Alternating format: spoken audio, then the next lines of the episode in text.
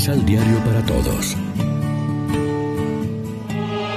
Proclamación del Santo Evangelio de nuestro Señor Jesucristo, según San Juan.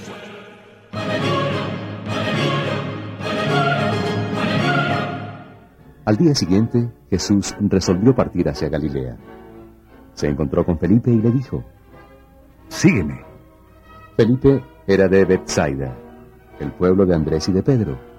Felipe se encontró con Natanael y le dijo, Hemos hallado a aquel de quien escribió Moisés en la ley y también los profetas. Es Jesús, el hijo de José de Nazaret. Natanael le replicó, Pero, ¿qué cosa buena puede salir de Nazaret? Felipe le contestó, Ven y verás. Cuando Natanael llegaba a donde Jesús, éste dijo de él, Ahí viene un verdadero israelita de corazón sencillo. Natanael le preguntó, ¿De cuándo acá me conoces? Jesús le respondió, Antes que Felipe te llamara, cuando estabas bajo la higuera, ahí te conocí.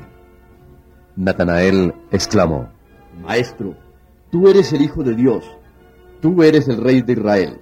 Jesús le dijo, Tú crees porque te he dicho, te vi bajo la higuera.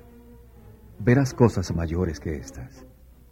De verdad les digo, ustedes verán los cielos abiertos y a los ángeles de Dios subiendo y bajando sobre el Hijo del Hombre.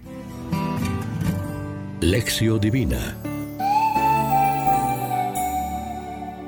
¿Qué tal amigos? Hoy es jueves 5 de enero y a esta hora, como siempre, nos alimentamos con el pan de la palabra que nos ofrece la liturgia.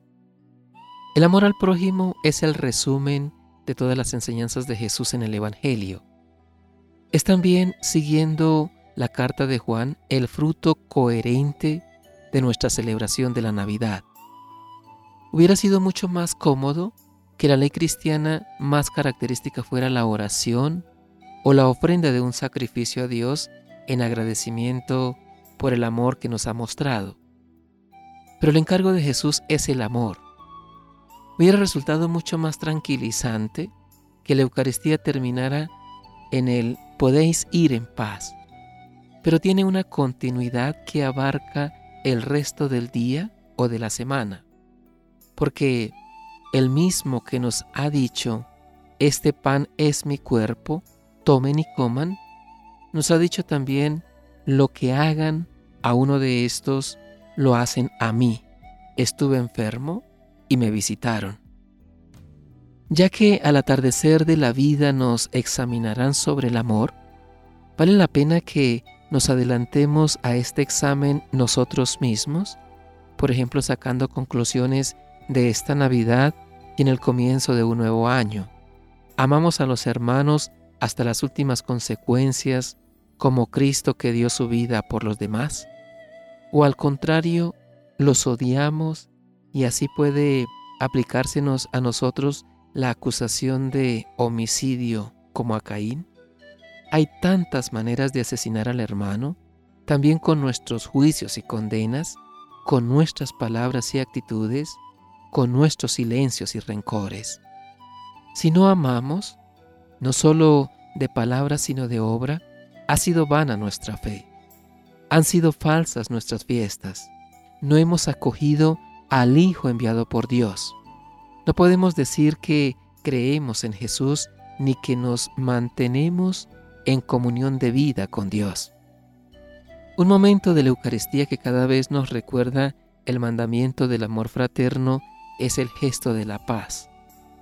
Antes de ir juntos a recibir a Cristo, cada uno en unión con Él, se nos invita a que nos demos la paz unos a otros, es decir, que hagamos un gesto simbólico con los más cercanos de que queremos progresar en fraternidad, que acudimos a la mesa común con ánimo de reconciliación. Reflexionemos. Aprovechamos la ocasión oportuna para transmitir nuestra fe, nuestra convicción con palabras o con hechos a tantas personas de buena voluntad que tal vez lo único que necesitan es una palabra de orientación o de ánimo o superar algún prejuicio. Oremos juntos. Señor, Ayúdanos a reconocer a tu Hijo para llevarlo luego, sin ninguna duda, a quienes lo buscan, para que permanezcan por la fe en su amor y consuelo. Amén. María, Reina de los Apóstoles, ruega por nosotros.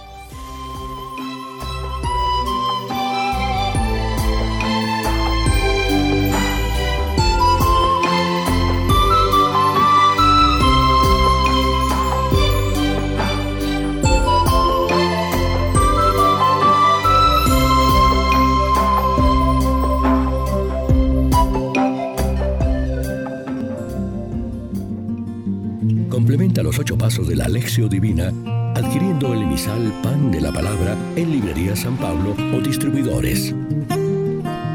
Más información www.sanpablo.co Pan de la Palabra.